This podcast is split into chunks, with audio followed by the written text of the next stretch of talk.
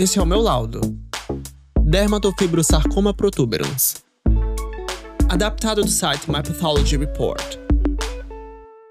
Antes de começar, alguns fatos importantes. O dermatofibrosarcoma protuberans é um tipo de câncer de pele que começa em uma parte da pele chamada derme. Para a maioria dos pacientes, o tumor é de crescimento lento e indolor. A maioria dos tumores surge no tórax ou nas costas, mas qualquer parte do corpo pode ser afetada. A pele é composta por três camadas: epiderme, derme e gordura subcutânea. A superfície, a parte que você pode ver quando olha para a pele, é chamada de epiderme. A derme está logo abaixo da epiderme. A derme é separada da epiderme por uma fina camada de tecido chamada membrana basal. A derme contém vasos sanguíneos e nervos. Abaixo da derme existe uma camada de gordura chamada tecido adiposo subcutâneo. O dermatofibrosarcoma protuberans pode voltar a crescer no mesmo local após a cirurgia, o que é chamado de recorrência local, especialmente se o tumor não foi completamente removido durante a primeira cirurgia. No entanto, ao contrário de outros tipos de câncer, o dermatofibrosarcoma protuberans muito raramente viaja para outras partes do corpo. O movimento das células cancerosas do tumor para outra parte do corpo é chamado de metástase. Ao microscópio microscópio, dermatofibrosarcoma protuberans é formado por células longas e finas, chamadas de células fusiformes, e que se parecem muito com um tipo de célula chamada fibroblasto, que é normalmente encontrado na derme. As células fusiformes crescem em um padrão circular, que os patologistas chamam de raio e roda, ou padrão de estrela. O tumor começa na derme, mas as células cancerosas são frequentemente encontradas crescendo na gordura subcutânea abaixo dela. Seu patologista pode realizar um teste de imunohistoquímica para ajudar a confirmar esse diagnóstico, que é raro. As células cancerosas no dermatofibrosarcoma protuberans são geralmente positivas ou reativas para o marcador CD34 e negativas ou não reativas para o fator 13A.